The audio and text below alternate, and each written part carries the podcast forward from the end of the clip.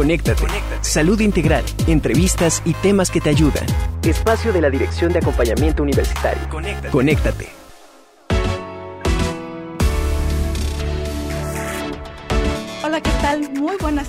Es tiempo de Conéctate, el espacio de la Dirección de Acompañamiento Universitario. Yo soy Carla Blasquez, les invito a que se queden esta hora, que nos conectemos con la igualdad, porque vamos a estar hablando de temas como la inclusión social y la participación ciudadana de las personas con discapacidad con el maestro Juan Arturo Calderón. También vamos a estar hablando con el psicólogo Javier Grajales Fernández sobre bullying, ya que el pasado 2 de mayo recordamos este Día Internacional de la Lucha contra el Bullying.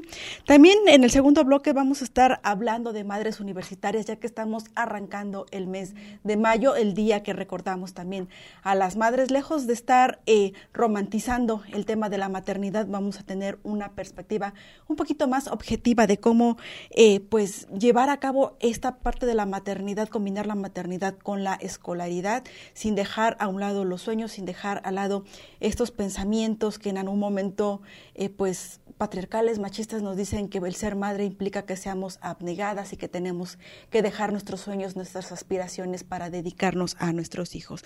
Y también más adelante tenemos un tema súper importante porque vamos a hablar del programa de entrenamiento canino de la UAP que inició el pasado sábado. Vamos a saber cómo se está llevando a cabo, este, cuántos perritos están participando, cuántas personas están acudiendo con sus mascotas. El día el pasado sábado nos dimos una vueltecita por Ciudad Universitaria.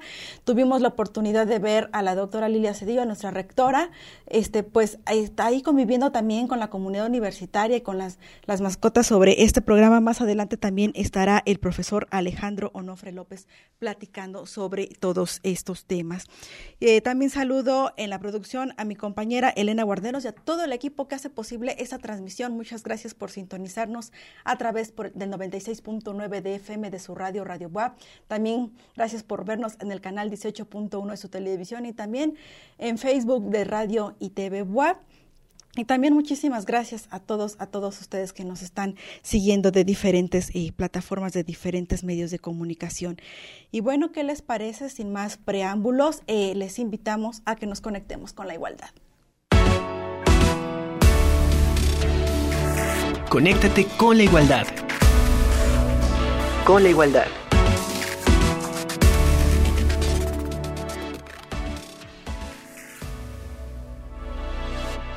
En esta primera etapa vamos a estar platicando sobre inclusión social y participación ciudadana de las personas con discapacidad.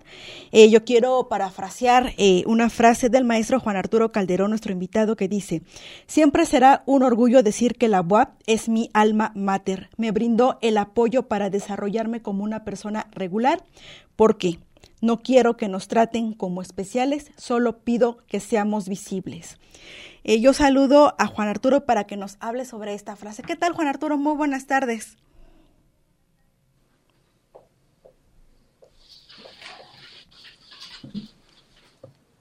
Es una pregunta muy interesante, ya que para la mayoría de la sociedad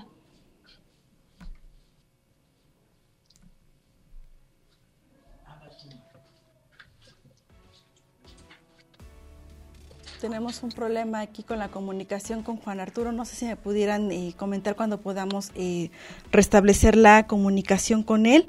Él nos estaba hablando de la, del valor de que las personas podamos eh, visibilizar a las personas con discapacidad en todos los espacios, también en el espacio universitario. Y él hablaba de esta parte, de esta oportunidad que él tuvo de poder llevar pues una vida que él denomina normal dentro de las instalaciones de la universidad. De ahí su agradecimiento de él, por eso de ahí, eh, pues hablarnos eh, de hacer esta reflexión sobre cómo podemos nosotras y nosotros visibilizar a una persona con discapacidad. Está adelante, Arturo. Buenas tardes.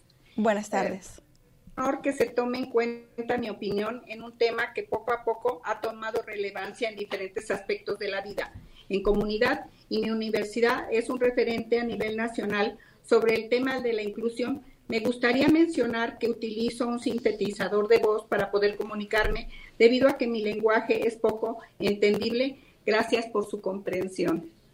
Adelante, Juan Arturo. Tenemos entendido que eh, eres egresado de la Facultad de Filosofía y Letras y nos gustaría preguntarte cómo es que todas y todos podríamos abonar para este, visibilizar a las personas con discapacidad.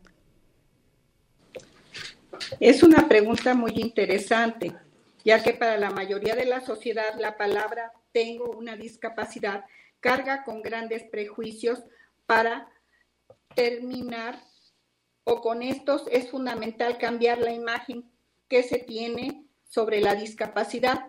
Por ejemplo, cuando acudimos a un restaurante, en ocasiones los meseros se dirigen a nuestro acompañante muchas veces pensando que las personas con alguna discapacidad no podemos decidir por nosotros mismos.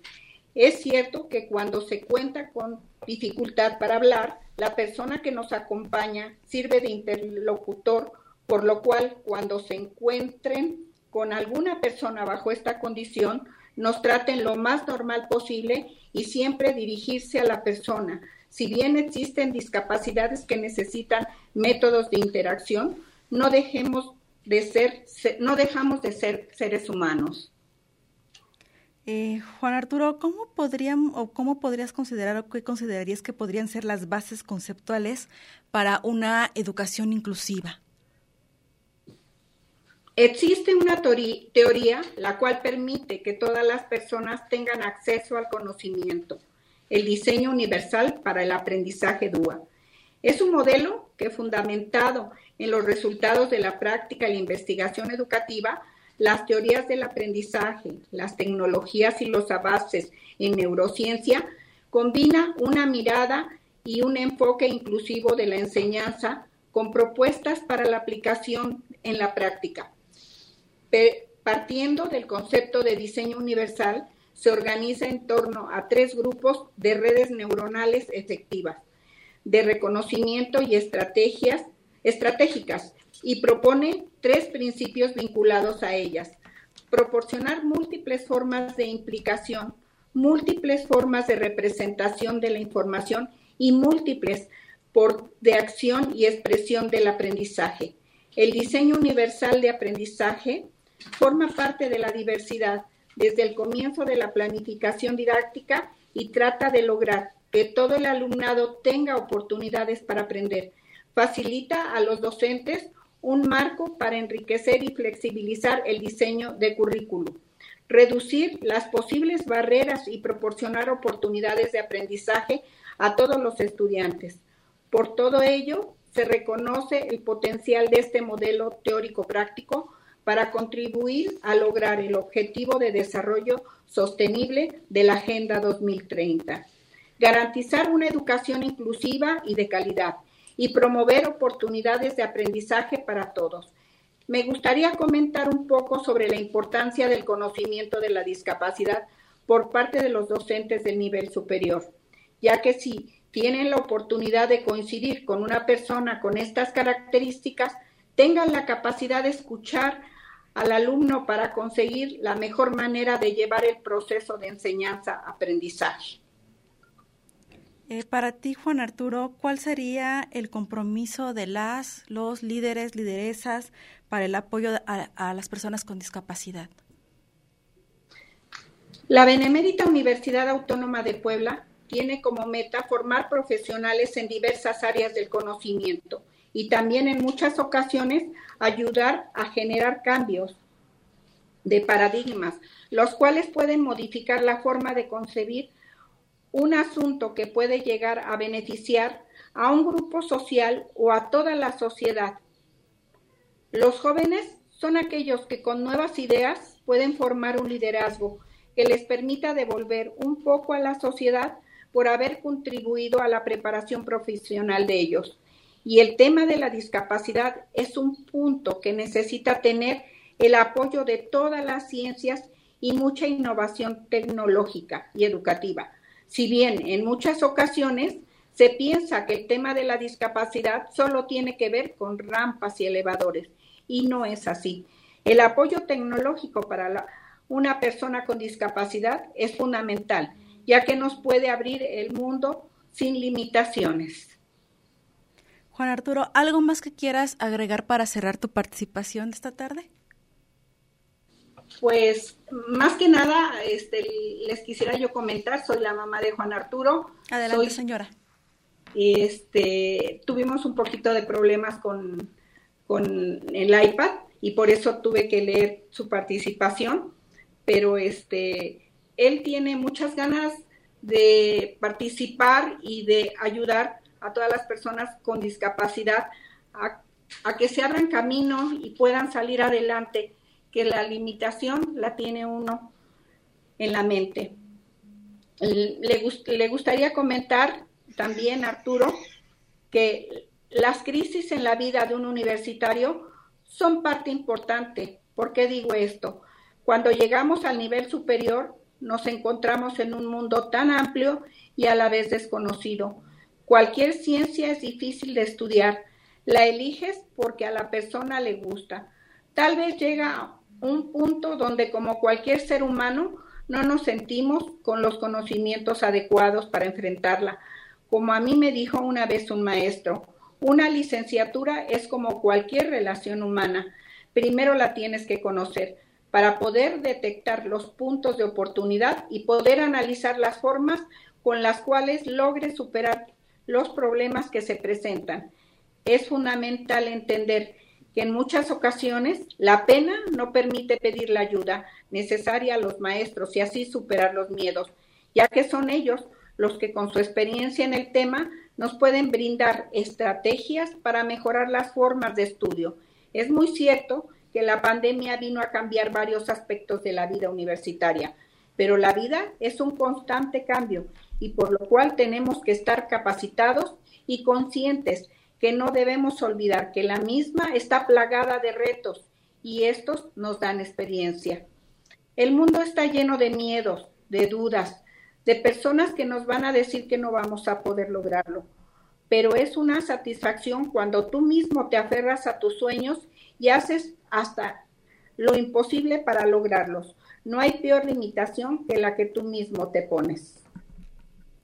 Muchísimas gracias al maestro Juan Arturo Calderón Caro por su participación de esta tarde en Conéctate. Señora, muchísimas gracias también por el apoyo y bueno, este reiterarles que este es su espacio. Muchísimas, muchísimas gracias. Y pasemos a nuestro siguiente tema. Ya les comentábamos, el pasado 2 de mayo recordamos el Día Internacional de la Lucha contra el Bullying. Para hablarnos sobre este tema, saludo al psicólogo Javier Grajales Fernández, quien pertenece a la Coordinación de Atención al Bienestar Emocional de la Dirección de Acompañamiento Universitario. Hola Javier, ¿cómo estás? Buenas tardes. Hola, ¿qué tal? Buenas tardes. Muchísimas gracias por la invitación y listos para charlar un ratito sobre este tema. Oye, Javier, muchísimas gracias. Oye, cuéntanos, eh, ¿cómo entendemos el bullying? ¿Por qué se sigue practicando? ¿Por qué, por qué un día para recordar la lucha contra este, este, contra el bullying? Bueno, a mí me parece que este fenómeno que mm, actualmente llamamos bullying, en algún otro momento se llamaba de otra manera, eh, nos habla bastante sobre nosotros como seres humanos. Eh, solemos pensar que el, vínculo primario que tenemos con los demás es eh, gregario, digamos en el sentido social, de empatía, de comprensión, etc. Sin embargo, hay algunos autores que también hablan de el odio, los sentimientos vengativos, la rivalidad, el egoísmo, como, digamos, un vínculo primario que tenemos con, el otro, ¿no? Incluso desde, algunos, desde algunas perspectivas, como eh, la, lingüística, se habla de repente de em, que hay esta tendencia humana como a eh, intentar destruir la, imagen del otro, ¿no? Un otro que aparece de cierta manera como un rival. Entonces el bullying nos habla un poco sobre, sobre, esta, sobre este vínculo primario. Eh, que podríamos catalogar como infantil, que eh, reaparece una y otra vez en nuestra vida a pesar de que seamos adultos. Eh, y por, de ahí como la dificultad de, erradicarlo, porque podríamos decir que siempre funciona como una especie de retorno de, todo esto, ¿no? se hace bueno este día como un recordatorio de la importancia de visibilizar sobre todo aquellas personas que sufren eh, por, por, este, por estas relaciones, ¿no? que son siempre problemáticas. Oye, Javier, ¿y qué personajes se pueden identificar en este fenómeno que tú comentas que es un fenómeno de bullying? Bueno, sobre todo tenemos a la, a la persona, digamos, de, forma inmediata tenemos a la persona afectada, el, el, acoso eh, psicológico o físico, etcétera. Eh, y tenemos por otro lado a quien, a quien ejerce esto, ¿no? Eh, sin embargo, también tendríamos que tomar en cuenta como los contextos que vive cada quien.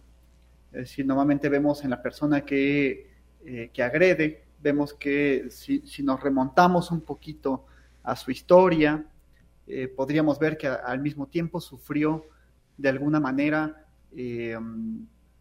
algún, algún acto de violencia en casa, etcétera, ¿no? Que después reproduce siendo ahora él o, ella quien eh, reproduce, quien ejecuta el acto que en algún momento experimentó de forma pasiva, ¿no? Eh, entonces habría que tomar como en cuenta todo ese, todo ese contexto. Me parece que eh, es importante para, para checar los agentes o los personajes. Sabemos, Javier, que las hay consecuencias físicas, ¿no? Sabemos que sabemos de, los golpes y lamentablemente a veces algunas eh, personas han fallecido víctimas de este fenómeno del bullying. Eh, pero ¿cuáles son las consecuencias psicológicas también para la persona que es víctima? Mm, me parece que es algo muy importante porque como seres humanos siempre constituimos eh, nuestra concepción de, nosotros mismos o aquellas identificaciones que, realizamos eh, para definirnos a, nosotros mismos, pues siempre es a través de la mirada del otro, a través de lo que, de lo que el otro me dice que yo soy, ¿no? Entonces, de cierta manera, eh, que alguien te diga que, eh, que, no vales para nada o que haya una situación de, de, acoso, de hostigamiento, etcétera, pues termina desde luego repercutiendo en todas estas identificaciones, ¿no? De las que es preciso como desprenderse en algún momento. Eh, ¿Cómo podríamos apoyar a una persona víctima de violencia de, bullying, este Javier? Porque ya nos has comentado que en algunas ocasiones pues son ciertas eh, agresiones que a lo mejor se pueden considerar como que no son nada, ¿no? También se ha tendido a normalizar. Eh, también algunas personas dicen, no, pues es que cuando yo era chiquita me, me hacían lo mismo y cómo es que estoy acá. Y entonces, como que se ha normalizado este fenómeno y entonces creen que pues va a estar toda la vida y que nunca se va a erradicar. Pero nosotros, ¿cómo podemos apoyar a una persona que es víctima? Claro, eh, me parece que primero comprender un poco eh, cómo, cómo, se, cómo se desarrollan todas estas dinámicas. Como dices, a veces aparecen de forma normalizada, natural, eh, a veces incluso solemos minimizar ciertos comportamientos o ciertas cosas, como diciendo, bueno, así son los chicos, ¿no? O, por ejemplo, dentro de ciertos estudios sobre la masculinidad, por ejemplo, se dice, eh, bueno, es normal que para constituirse como hombre uno aguante violencia, uno soporte, uno no sufra, uno no sienta, uno silencie su vida emocional, etcétera. Son como ciertas cosas que aparecen normalizadas, naturales, eh, pero que habría que identificar más bien desde este, desde este otro aspecto, ¿no? Desde ese silencio o esa conformación de la masculinidad a través de ejercer violencia y recibir violencia, eh, ser estoicos frente al sufrimiento, etcétera, pues traen desde luego consecuencias que a lo mejor no estamos visibilizando de la manera correcta. Eh, podríamos decir que hay como ciertas áreas del bullying, como lo son el bloqueo social, el hostigamiento, la manipulación, la coacción, la exclusión social, la intimidación, la amenaza a la integridad, que no siempre aparecen de una manera directa, eh, no siempre aparecen de una manera obvia y tendríamos en primer lugar que detectar eso que no aparece como una de, manera obvia y eh, señalar que ahí está ocurriendo algo, algo más. Eh, y ahorita que decías como esta palabra, sobre, eh, la palabra víctima, ¿no? me, di a la tarea de checar un poco de dónde viene la, etimología de la palabra víctima, porque es una palabra con la que yo suelo estar un poco en desacuerdo. Okay. Eh, porque, bueno, la palabra víctima viene del latín y significa el vencido, ¿no? que normalmente remite como al animal que está destinado al sacrificio si vemos esta, esta etimología de la palabra, remite como a cierta pasividad de la víctima, ¿no? Y ese es el componente con el que a lo mejor eh, creo que habría que cuestionar, como el qué tanto una víctima verdaderamente está eh, en esta posición pasiva, ¿no? Qué tanto no puede verdaderamente realizar algún cambio o, actuar en consecuencia, ¿no? O restituir ciertas cosas eh, de su historia, ¿no? Para asumir una posición diferente en esta dinámica que está viviendo, ¿no? Normalmente vemos que las personas que experimentan eh, el acoso escolar, eh, psicológico, etcétera, eh, también son personas que suelen reprimir bastante toda aquella emoción violenta que puedan experimentar, ¿no? son personas que a lo mejor quisieran contestar, quisieran defenderse, pero hay un cierto conflicto que, que, lo impide, ¿no? Y a lo mejor por ahí el trabajo de restitución tendría que ver con esos aspectos, ¿no? Es decir, ¿cuál sería el problema con que tú pudieras eh, defenderte, con que tú pudieras eh, decir cosas que no te parecen, etcétera, aunque eso signifique entrar siempre en conflicto con, con, el otro, ¿no? Y con uno mismo porque experimentas emociones que a lo mejor son desagradables, ¿no? ¿Cómo podríamos, eh, Javier, cerrar este tema para la reflexión en cuanto al apoyo psicológico, en cuanto al acompañamiento que podemos otorgar como familia, el acompañamiento que podemos otorgar como, como amistad, o a lo mejor si es que en algún momento pues nosotras o nosotros nos percatamos de que están haciéndole bullying a otra persona y a veces pues muchas personas se quedan calladas, ¿no? Creo que es algo muy, muy complicado y requiere como de muchos agentes y de muchos personajes que intervienen, lo cual también nuevamente lo, lo complica muchísimo más, ¿no? Eh, mencionabas una, una palabra que, a mí me parece muy importante, que es la amistad, ¿no? Eh, el papel que desempeña la amistad, eh, sobre todo en la adolescencia o, en los jóvenes que vemos, pues bueno, nuestra comunidad universitaria está conformada principalmente por, por jóvenes, ¿no? podemos ver que desde, desde la infancia, pues en la infancia nuestros primeros vínculos con los que socializamos, pues son nuestros hermanos, nuestras hermanas, este, algún primito, alguna prima, eh, pero principalmente son los padres, ¿no? En el momento en el que uno entra a la adolescencia, pues también empieza a ser excluido de este vínculo primario y empieza a conocer a otras personas y entonces la amistad para el adolescente cobra una importancia muy, muy, muy fuerte, ¿no?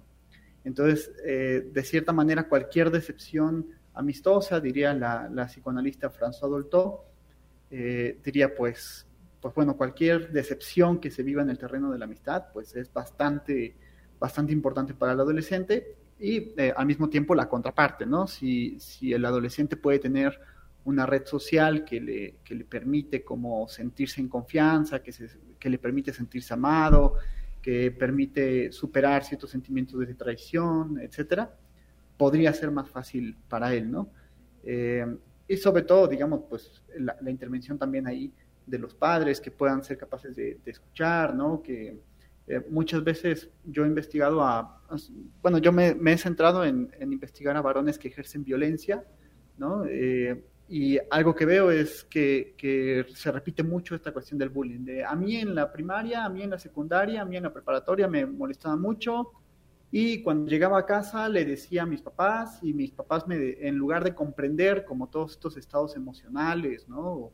O, tratar de, ofrecer un acompañamiento, un apoyo, pues al contrario, ¿no? El papá le decía, bueno, eh, ahora te voy a pegar yo o ahora vas a, empezar a pelear con tus hermanitos para que aprendas a defenderte, para que aprendas a ser un hombre, ¿no? Y todas esas cosas, desde luego, pues no ayudan en nada, eh, empeoran la situación y me parece que en realidad lo que necesita un adolescente es tener alguien a quien pueda contarle estas situaciones, que pueda comprender de qué manera está siendo lastimado, eh, cuál es su participación también en toda esa, en toda esa situación, ¿no? Es decir, eh, qué parte de responsabilidad puede tener en eso, eh, qué parte de responsabilidad le corresponde al otro, ¿no? Etcétera. Y también hacer esta restitución de la historia que me parece muy vital. Muchísimas gracias, Javier Grajales Fernández. Él es psicólogo del área de atención al bienestar emocional de la Dirección de Acompañamiento Universitario. Muchísimas gracias, Javier, por haber estado esta tarde en Conéctate. Conéctate con la igualdad. Con la igualdad. Gracias por seguir en Conéctate. Les recordamos que es tiempo de conectarse con la Dirección de Acompañamiento Universitario y ustedes pueden seguir nuestras actividades en nuestra página de internet www.dau.ua.mx, también en nuestras redes sociales. Estamos en Facebook como Dirección de Acompañamiento Universitario, Twitter e Instagram como arroba dau-wap. Y retomando nuestra plática de esta tarde, conectarnos con la igualdad, les recordamos que el próximo 10 de mayo vamos a estar celebrando, recordando el Día de la Madre. Y en ese sentido, desde el punto de vista eh, feminista, entendiendo el verdadero significado del feminismo, hace referencia a una maternidad deseada, a una maternidad informada en, el claro respeto a todos nuestros derechos este, humanos, a nuestros derechos sexuales y reproductivos. El día esta tarde vamos a platicar con mamás universitarias. Yo saludo esta tarde a Itzel Astaticuapio. Ella es estudiante de la Facultad de Ingeniería Química, y a Flor Angélica Pérez Cepeda, estudiante de la Facultad de Derecho y Ciencias Sociales. ¿Qué tal? Muy buenas tardes ambas. Muy buenas tardes, un gusto estar en su programa. Hola, buenas tardes a todas. Muchísimas gracias a las dos por haber aceptado la invitación.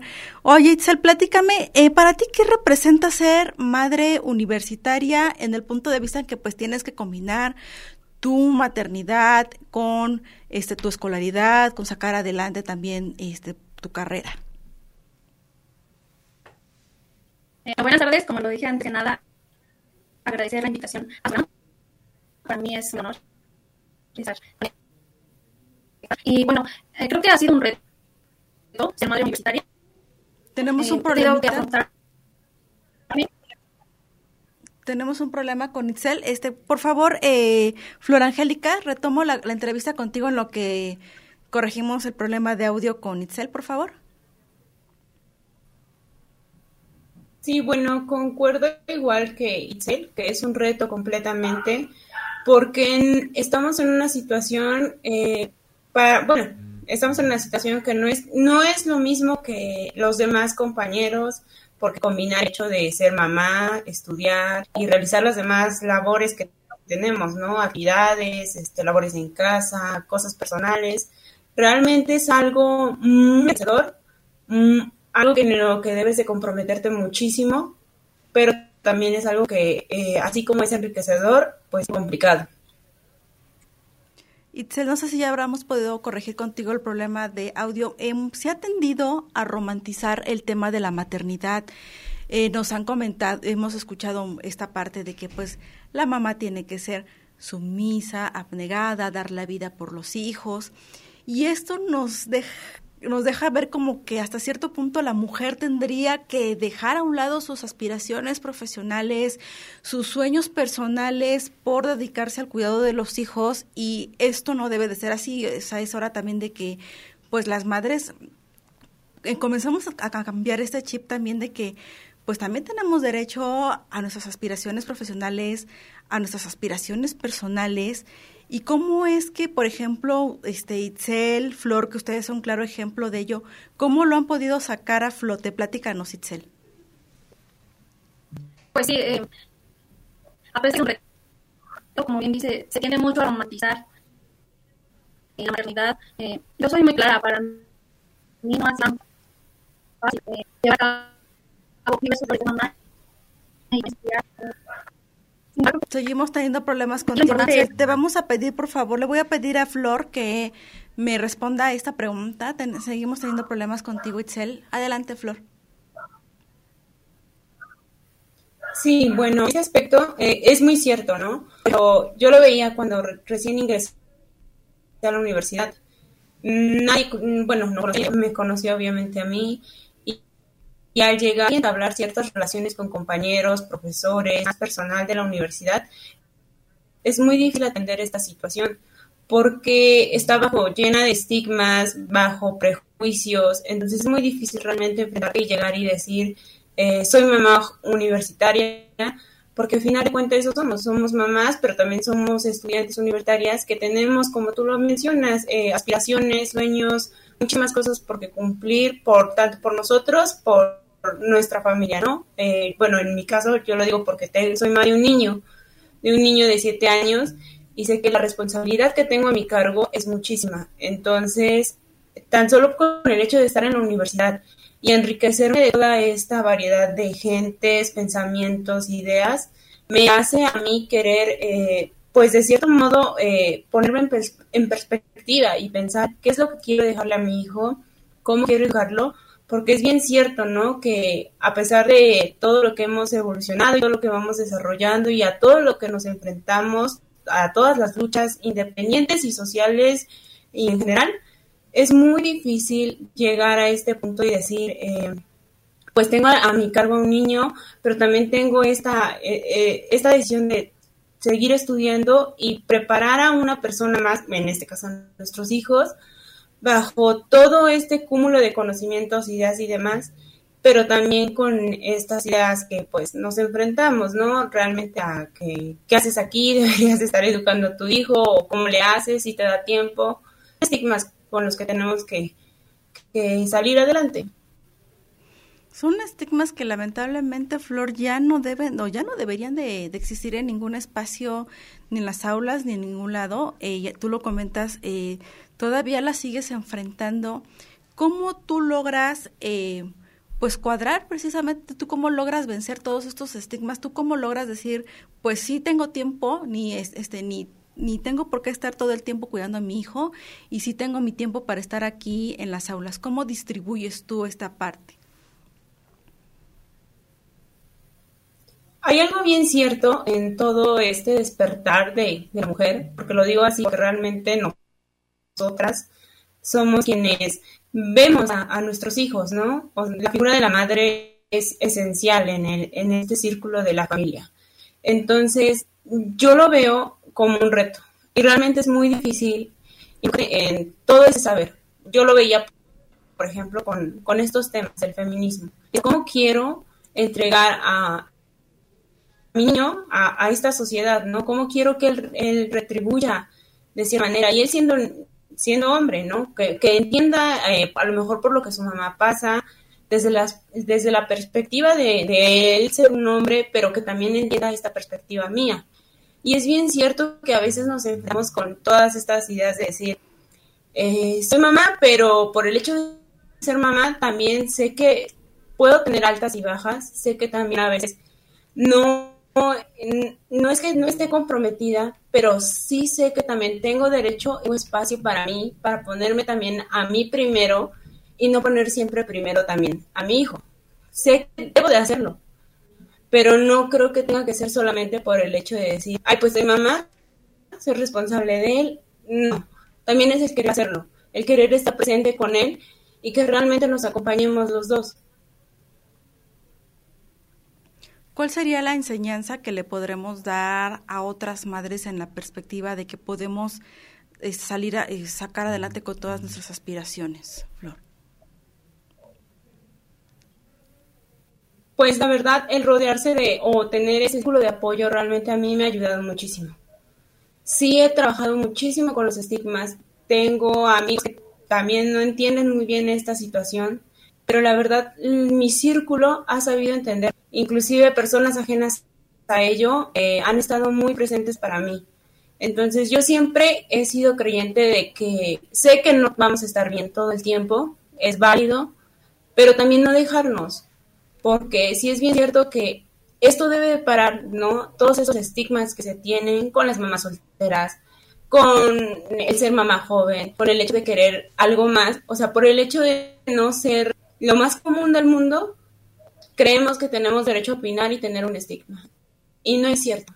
No, todas las ideas son válidas, tenemos que respetarlo y tenemos que aprender a vivir con ello. No nos tenemos por qué ahogar en ese, en ese vaso, ¿no? Que siempre, en un momento no me importaba. Pero más adelante lo veía y dije, no, ¿por qué? Realmente no estoy haciendo nada malo. Me pongo en perspectiva y digo, realmente eh, tengo que defenderme y tengo que defender a mi hijo y tengo que defender a lo mejor al grupo en el que pertenezco, ¿no? Porque sé que hay mamás que a lo mejor y no tienen esa dicha de tener un círculo de apoyo, que están solas, que se enfrentan a muchas cosas, pero que sepan que realmente no son las únicas. O sea, somos muchísimas y valemos muchísimo. Muchísimas gracias, Flor Angélica Pérez Cepeda, estudiante de la Facultad de Derecho y Ciencias Sociales, y gracias a también a Itzel Coapio. Lamentablemente, pues tuvimos ahí un problema de audio con ella, y pues ahí está la reflexión final sobre el tema de ser madres, un tema de, de elección. El haber nacido mujer, pues no nos implica, no nos da una obligación de esta, eh, pues de la maternidad y pues y todavía a estas alturas del, de la sociedad están enfrentando los estigmas, los estereotipos de género de que pues tienes que estar en la cocina, de que tienes que estar atendiendo o cuidando a tus hijos todo el tiempo sin poder salir a trabajar, sin poder salir a estudiar. Y pues es más notorio que también a estas alturas mujeres que somos madres también podemos cubrir todas nuestras expectativas personales, profesionales y también de familia, independientemente de que contemos o no con el círculo, este, con un círculo social de apoyo, con un círculo familiar de apoyo, con un, eh, pues con la pareja, con el padre de las o los hijos. Y bueno, vamos a hablar ya también del programa del entrenamiento canino de la Boavia. Este, les habíamos comentado que inició el pasado sábado. ¿Y quién mejor para hablarnos de este proyecto? El creador de este proyecto de entrenamiento canino que se está realizando en la Universidad Autónoma de Puebla, el profesor Alejandro Onofre O. López. ¿Qué tal, Alejandro? Muy buenas tardes. Muy buenas tardes, gracias por la invitación. Oye, Ale, platícanos, ¿en qué consiste el proyecto? ¿Cuál es el objetivo? ¿Tú lo creaste? ¿Cómo nació un sueño? Cuéntanos. Bueno, antes que nada, queremos agradecer a la doctora, a nuestra rectora, la doctora María Cedillo, por el apoyo que nos está brindando para desarrollar este proyecto. La verdad es que este proyecto sí, yo inicié desde hace muchos años y nadie nos había tomado en cuenta hasta este momento, en que la doctora tiene mucho interés hacia la comunidad estudiantil y que mantengan en, un cuidado con sus mascotas más que nada, ¿no? Este taller es, parte de un proyecto que tiene ella, que es el Centro de Apoyo Emocional y Terapia Asistida con Perros. En este proyecto más que nada trabajaremos con perros. El centro de apoyo contará con tres áreas. La primera es eh, donde se alojarán los perritos, que contará con un alojamiento de 28 jaulas, por decirlo así. La segunda será la de oficinas, que contará con un consultorio médico veterinario, consultorios psicológicos, área administrativa y bueno, además de que el área de las donde están los alojamientos tendrán un área de aseo donde se les bañará, se les peinará y se les realizará el aseo adecuado a, todos los perros que, se integran a este proyecto. Y en la tercera área es un área verde de pasto sintético, donde se integrarán ahí los alumnos para convivir y realizar, realizar terapias con los debidos perritos que se, que se tendrán en esta actividad. Este, y el taller, lo que se inició este 30 de abril, es un taller que durará seis semanas, donde se les enseñará el caminar al lado, el manejo de la correa y el collar, el sentado, el echado, parado, venir al llamado, vuelta izquierda, vuelta derecha. Todos estos, ejercicios son a punta de correa. ¿Qué quiere decir esto? Que el perro nunca se, se tendrá suelto. Pues aquí contamos con 50 perros que estamos trabajando en una sola área cada, son tres cursos que se abrieron. Sí, en la primera sesión se les, enseñará, se, les enseña a caminar al lado. En la segunda sesión lo que es este, el sentado y así sucesivamente hasta que lleguemos a la sexta semana. Y en la séptima semana se les hará una evaluación donde veremos si aprobarán o no el taller para darles constancia de asistencia. Hacemos tantito una pausa, Alejandro. Este, a quienes nos están siguiendo en redes sociales. Saludos a Javier Grajales, saludos a Alejandra Dalila Fuentes, a José Bernardo Ortega de la Torre y Alexa Paulina Ramírez Ramírez. Gracias por sus comentarios. Eh, Alejandro, eh, ¿cuántas personas ahorita están participando? Porque vimos que se emitió una convocatoria. Así es, abrió la convocatoria que en un inicio fue para 50 binomios eso quiere decir que era el dueño más su mascota, bueno, su perrito, ¿no? Pero fue tal la demanda que se, se prolongó la, inscripción y llegamos a 150 registros. Donde se abrieron tres horarios, que es de 9 a 9.50, 10 a 10.50 y 11 a 11.50.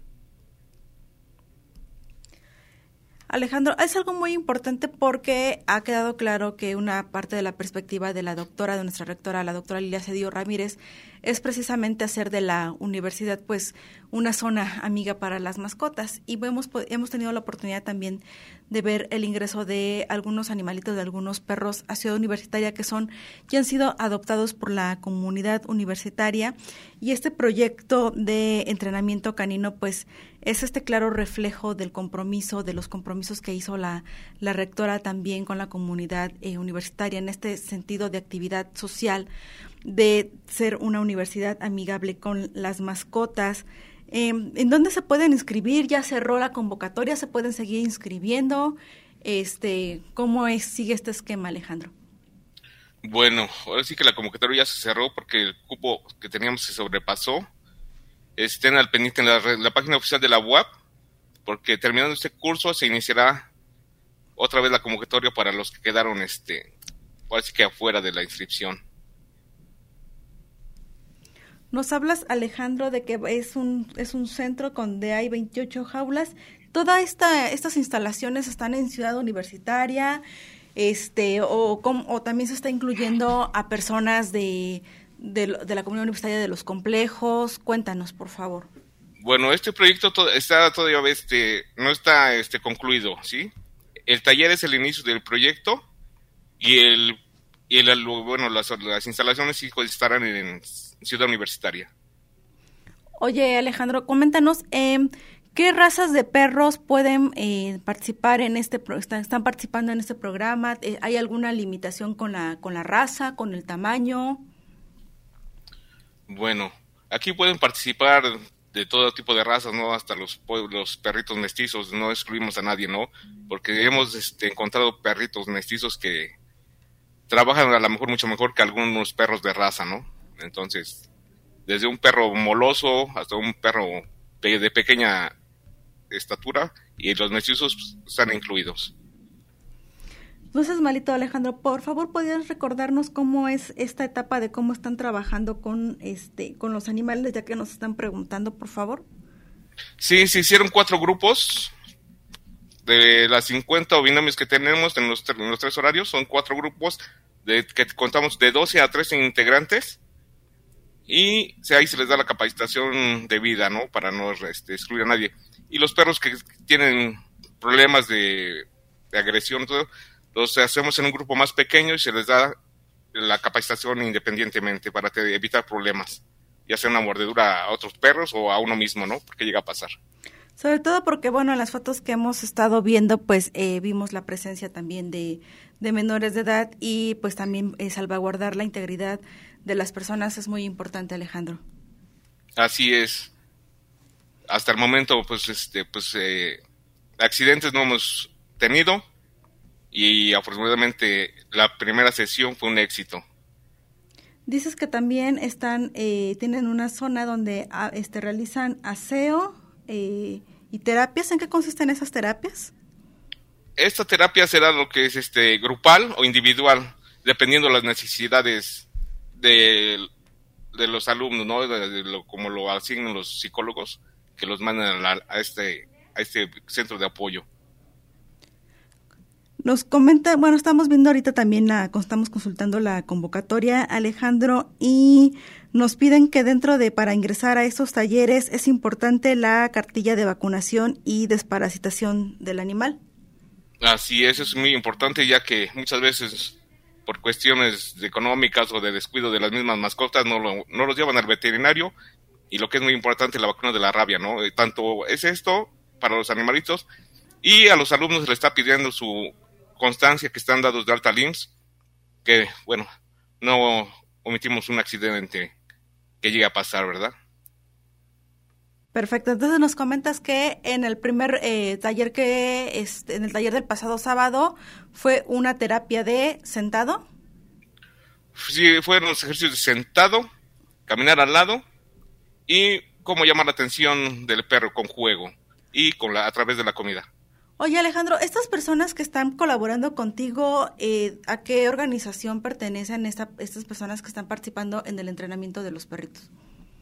Todas estas personas son amigos entrenadores profesionales que nos están dando el apoyo gratuitamente, ¿no? Para que se pueda la capacitación debida a todos los este, alumnos de, la, de, nuestra casa de estudios. Además, contamos con el apoyo de lo que es DASU, Protección Civil y Coordinación General Administrativa de la Universidad. Perfecto, Alejandro. Oye, y en las siguientes sesiones nos dices que, van a ver qué otras actividades. Lo que pasa es que se van recorriendo los ejercicios, ¿no? Lo que es, este, digamos, ahorita fue el sentado, cómo llamar la atención al perrito. Y este, en la segunda sesión sería el sentado, el echado posteriormente. El echado es un ejercicio que no es por gusto, es por más que nada por obligación, ¿sí? Eh, no es, los perritos no, no, es de mucho su agrado que los esté uno poniendo en el piso, ¿sí? O que lo estén echando, es sometimiento hacia el animalito. El parado se le enseña al, perrito de estar parado quieto, lo que es el venir al llamado, que se le deja punta de correa y se le llama con la comida, con su juguete favorito. Lo que es enseñar al perro a dar la vuelta a la izquierda y a la derecha, sí, aunque suena un poquito así que ah, dar vuelta a la izquierda y a la derecha es algo fácil, ¿no? Pero tiene su complicación porque este, el perro llega a cruzar entre las piernas del mismo dueño. Alejandro, me consta que este proyecto es un sueño porque eh, tú en corto y fuera de, este espacio nos comentabas que este era tu proyecto. ¿Cómo es que nace o por qué tu interés de que se trabaje dentro de la universidad con las mascotas? Platícanos. Pues más que nada porque hemos visto que a través de un perrito este, uno se puede desenvolver más fácilmente con los demás, ¿no? Digamos, digamos en lo personal yo soy un poco introvertido y a través de los mismos perros este me he podido desenvolver con las demás gente, digo lo personal, ¿no? Este, y así yo he convivido con muchos alumnos y también a lo mejor presentan algunos problemas de sociabilización, ¿no? De integrarse con los demás alumnos. Y este es un método que afortunadamente sí funciona entonces, desde tu perspectiva, podría servirle a la comunidad universitaria, bueno, en general, no nada más a, las y los estudiantes, también a la mejor, bueno, a la mejor, bueno, a lo mejor los docentes no tanto porque pues ellos sí deben de tener esta habilidad para desenvolverse, pero a lo mejor para personal administrativo, este también nos podría servir esta terapia, ya que también desde el punto de vista psicológico, pues ya hemos visto que también pues eh, la terapia con, con animales pues es también muy este ayuda mucho a nuestro, a nuestro bienestar emocional, nos puede ayudar a sanar eh, algunas enfermedades físicas, algunas enfermedades este, mentales, y tú lo ves como una forma de, de relacionarse. Así es, esto es muy efectivo y no ha fallado hasta el momento. Bueno, con mucha gente que he conocido y en lo personal, ¿no? Oye Alejandro, ¿y tú desde cuándo empezaste con este sueño? Bueno, yo, de, yo llevo, digamos, en el medio de los de los perritos llevo desde el 2000, pues sé, 2000, mm, no es cierto, llevo 20 años trabajando con los perros. Y este sueño de la universidad, yo llegué aquí a CEU en el 2004, ya también llevo un buen rato tratando de impulsar este proyecto, de que integren los perritos para trabajar aquí con los mismos alumnos y la comunidad. Y afortunadamente apenas nos dieron la oportunidad. Alejandro, ¿algo más que quieras agregar para cerrar tu participación?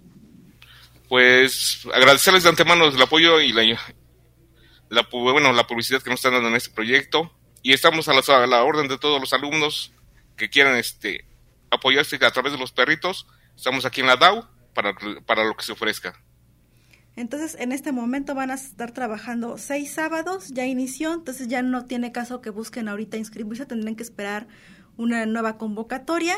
Van a estar trabajando de 9 a 10 de la mañana bueno, ya arrancaron el pasado 30 de abril y van a estar trabajando hasta el próximo sábado 4 de junio. Así es. Profesor Alejandro Onofre López, muchísimas gracias por haber estado esta tarde en Conéctate. Muchas gracias a ustedes. Muchísimas gracias. Y bueno, dentro de los avisos parroquiales de la Dirección de Acompañamiento Universitario, les invitamos a que ingresen a para que se, eh, se enteren sobre los avances de la construcción del plan de acción tutorial que se está trabajando desde la Dirección de Acompañamiento Universitario en apego al plan de desarrollo institucional de la doctora, la rectora Lilia Cedillo Ramírez, también del plan institucional de mentoría y lobo mentoría. Les recordamos también a tutores, tutoras y a, ustedes estudiantes que del 25 de abril al 13 de mayo se está realizando el llenado de seguimiento académico y la evaluación a las y los tutores. Nosotros nos vamos, les agradecemos muchísimo que nos hayan acompañado en este espacio. Muchísimas gracias a Elena Borderos y a todo el equipo de Radio y TV. Muchísimas gracias a quienes siguieron esa transmisión. Yo soy Carla Blasquez y nos conectamos en la próxima emisión. Conéctate. Salud integral, entrevistas y temas que te ayudan. Espacio de la Dirección de Acompañamiento Universitario. Conéctate. Hasta el próximo.